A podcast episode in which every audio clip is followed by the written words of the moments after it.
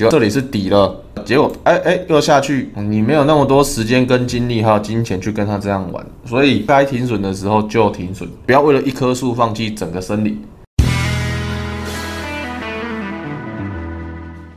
停损有原因嘛？你不能没有条件的停损，或是我想停损就停损，这没有不行。但是你要给一个自己停损的依据，不管是资金比还是用技术，你不能每次换来换去嘛。啊，什么叫停损的必要性？原本输一千就可以解决的事情，你硬要把它搞成输一万、两万、十万，变成你停损不下去，要被强迫平仓或是断头。那你浪费的不只是你的钱，还有你的时间。那你不如就停损，把这笔钱再去运用到别只好的股票嘛。当没有照你的预定或是规划走的时候，就是要停损。